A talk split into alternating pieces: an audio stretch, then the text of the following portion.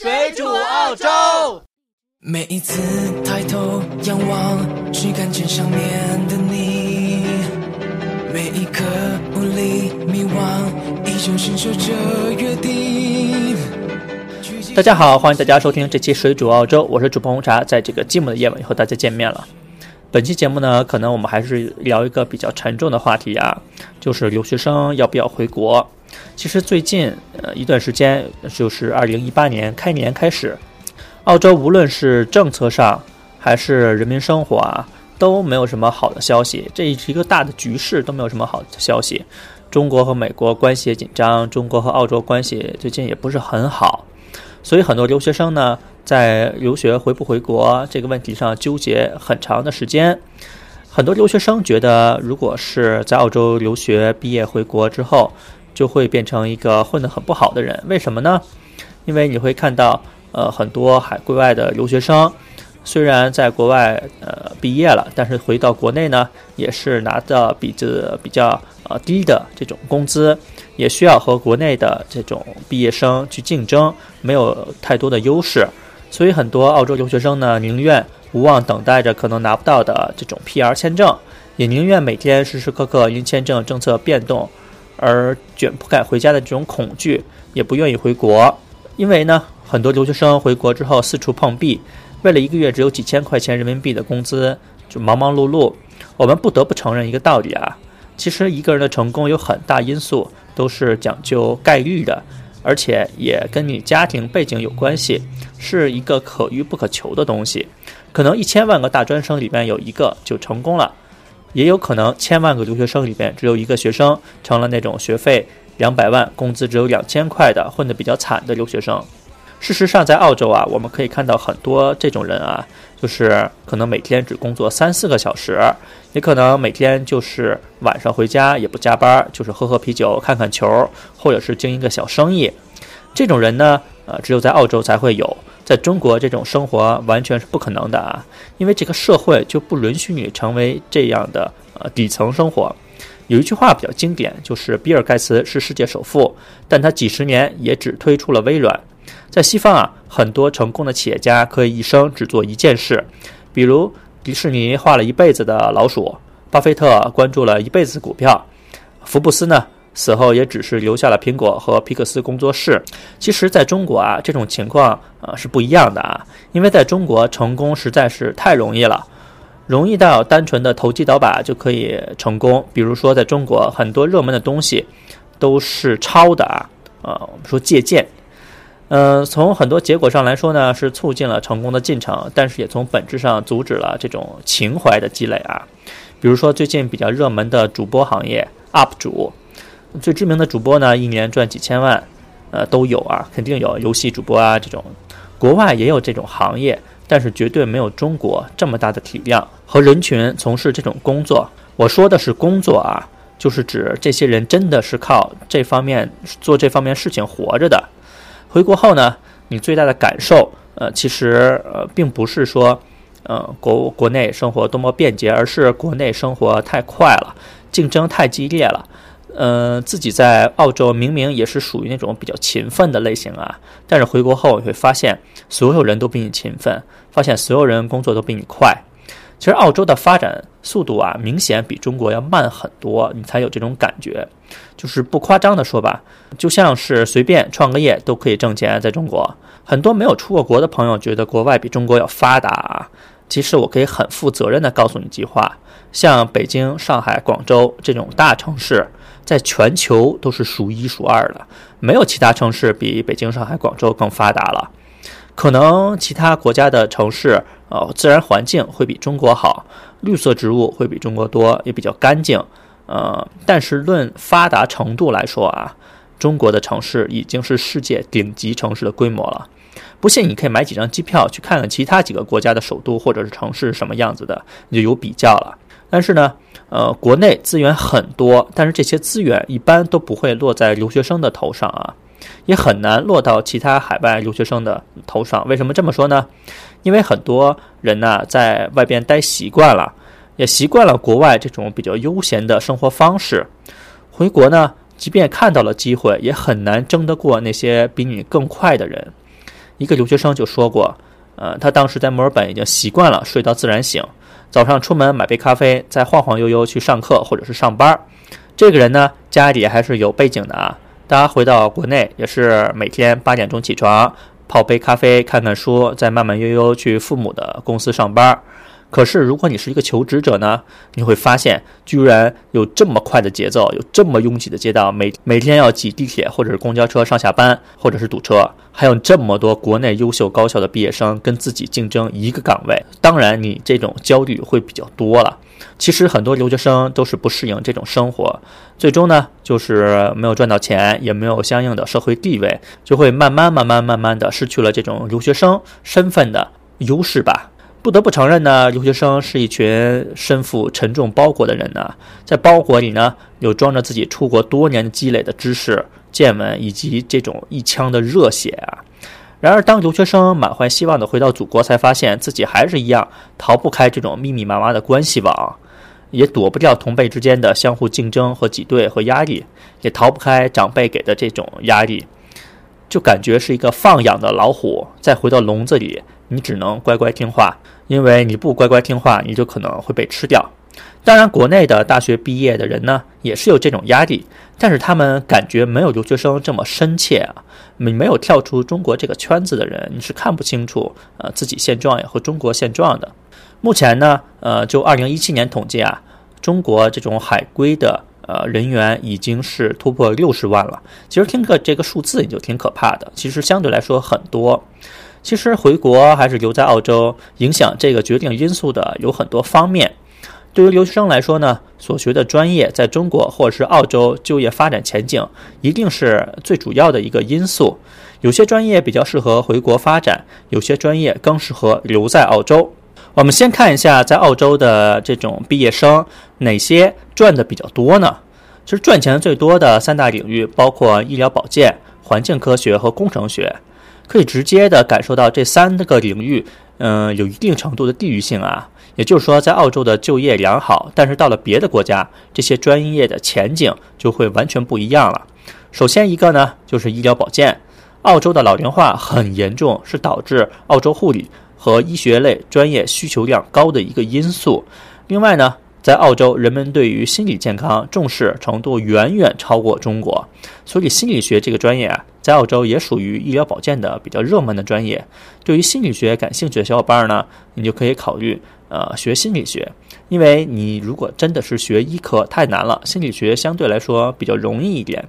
然后环境科学呢，环境科学的研究对象大致可以分为自然环境和社会环境，因为环境问题有很多种，所以需要一些跨学科的方法来对付这些问题进行研究，比如说气候的变化。温室气体排放问题等等等等等，然后能源与材料的消耗呢，也是环境科学里边比较大的一大类，所以这是属于澳洲支柱产业之一的矿业，可以很大程度上呃为地质环境科学提供非常好的就业环境，所以这门学科在澳洲的发展前景也是不错的。之后呢，就是工程学。不论是澳洲或者是中国，市场对于工程学的研究生一直保持着这种比较高的需求啊。工程学研究的领域比较广泛，包括矿业、机械、电气和建筑。但是这两年呢，呃，工程学比较难找工作，因为它其实是招收那些比较有经验的呃 senior。并不是说招收你这种刚刚毕业的留学生，所以说，如果你真想要选择工程学，你就需要在上学期间去玩命的去找这些时期的工作机会，不然的话，你在毕业之后基本上很难找到工作。而在中国呢，就业率排名前三的专业包括电气工程、自动化、计算机科学与技术，还有就是财务管理啊。所以你就比对一下，到底是你想留在澳洲，还是想留在中国？一开始这个专业你就不要再选错。其中问题比较大的就是财务管理这项啊。其实大批留学生来澳洲学习会计专业，呃是有理由的。这个专业呢相对来说比较好找工作，呃可以说是可攻可守。但是呢，在澳洲这几年会计学的人比较多，所以说你要想学出彩才能找到工作。也有一些专业呢，在澳洲也会非常好的找到比较稳定的工作。但是回国之后呢，你还想从事这个专业的工作，可能就有不小的落差啊。比如说以下这些澳洲稀缺的非热门移民专业，呃，比如说是幼儿教育专业、社工专业、护理专业、法律专业等等等等等，这些专业在澳洲绝对是紧缺的人才。但是呢，回到中国就比较惨了。而对于三个移民比较热门的澳洲专业啊，就是会计、审计、工程专业、IT 专业这种学生来说，这种职业的发展基本上不受国家和地域的限制，在澳洲和中国都有不错的发展机会。所以说，热门专业虽然移民分数比非热门专业高上不少，移民也比较难，但是呃，怎么说呢？有得必有失吧。无论是留在澳洲还是回国发展，都是不错的选择。那么这些专业在澳洲可以赚多少钱呢？其实澳洲的这种工资啊，因地理地区导致行业间的差距很大，工资差距很大。这些工资的差距啊，一直是人们比较关注的一个焦点。根据澳洲统计局的显示，在二零一七年十一月，澳洲的全日制人均工资是八万四千六百六十一澳元。小伙伴听清楚了啊，是八万四一年。那这个钱你比对一下，你如果你已经工作了，你是否拉低了全澳的标准呢？而民众关注的另一个焦点啊，就在于男女呃薪酬比例仍有很大的差距。女性平均每周收入是一千四百二十七澳元，而男性呢是一千七百四十八澳币，基本上多了三百块钱澳币。所以说，在工作上的歧视还是存在的。男性最高的这种工资是哪几个行业呢？就是包括呃神经外科医生、眼科医生、心脏病专家、整形外科医生。妇产科医生、耳鼻喉专家、整形外科医生、泌尿科、血管外科医生、胃肠病学家，这是十个工资最高的呃行业啊。有说类别基本上就被呃医疗行业给垄断了。那么女性最高的这种工资有哪些呢？第一个就是法官，然后是神经外科医生、整形医生、期货交易员、血管外科医生、妇产科医生、肠胃病学家。地方治安官、麻醉师、眼科医生，呃，他和男生呢还不太一样啊。呃，首先就是法官，法官的工资呢是三十五万一年，呃，比男性最高工资神经外科医生五十七万一年少了不少啊。所以大家在选专业的时候呢，就是特别注意点。当然，你学医是相对来说是比较难的，也不太可能。呃，你可以考虑金融类或者是会计类。如果你想要选择工程类的这种学科啊，你就要非常小心，因为目前来说，在澳洲非常难找的工作，首当其冲的就是矿业。我还记得当年我在澳洲留学的时候，我毕业了，阿德雷德大学才开设了矿业这一门专业，当时我们非常后悔，为什么没有学这一门专业？为什么呢？这门专业。嗯，你只要毕业了，找到工作，基本上工资在二十五万到三十五万之间一年，而且是基本上是工作半年休息半年，非常轻松，挣得很高。所以很多留学生当时就选择了矿产这个专业啊。这个专业当时是学三年吧，应该是。然后毕了业之后，当时是二零零八年到二零一零年左右，还是非常好找工作的。呃，持续到二零一二年啊。二零一二年那会儿就开始经济比较萧条了，呃，矿业开始下跌，很多学习矿业的小伙伴就找不到工作了。截止到前年为止，但凡你是学矿业的，十个小伙伴里边可能只有一个才能找到这种矿的工作，而且工资还是很高。所以你是不是属于那个十分之一，我就不知道了。但是相当有风险。基本上本期节目呢就到这边了。我们说这期节目呢也是希望大家好好考虑，到底要不要来澳洲，要不要留在澳洲，还是回国发展。如果你对节目有任何问题，都可以在我们的呃节目后台回复我们，也可以搜索“水煮澳洲”。收听到我们更多的节目，只要在百度或者是谷歌搜索“水煮澳洲”就可以了。我们也会把我们的 QQ 群的号码放在每期节目的简介里面。如果你想要加入我们的 QQ 群，可以搜我们的 QQ 号。但是呢，如果你想要申请入群，一定要在申请的时候说明“水煮澳洲听众”，不然的话，我们是不会接受你的申请的。基本上本期节目就到这边，我们也感谢大家收听，我们下次再见，拜拜。你爱讲笑话，我喜欢八卦，有点小脾气就对你撒。打你哦！今天风很大，不要淘气啦，赶紧乖乖的跟我回家。你要干嘛？你经常在讲什么生气呀？说是谁的都没你大，那都是假的啦。我常常在想，你说什么大？现在忽然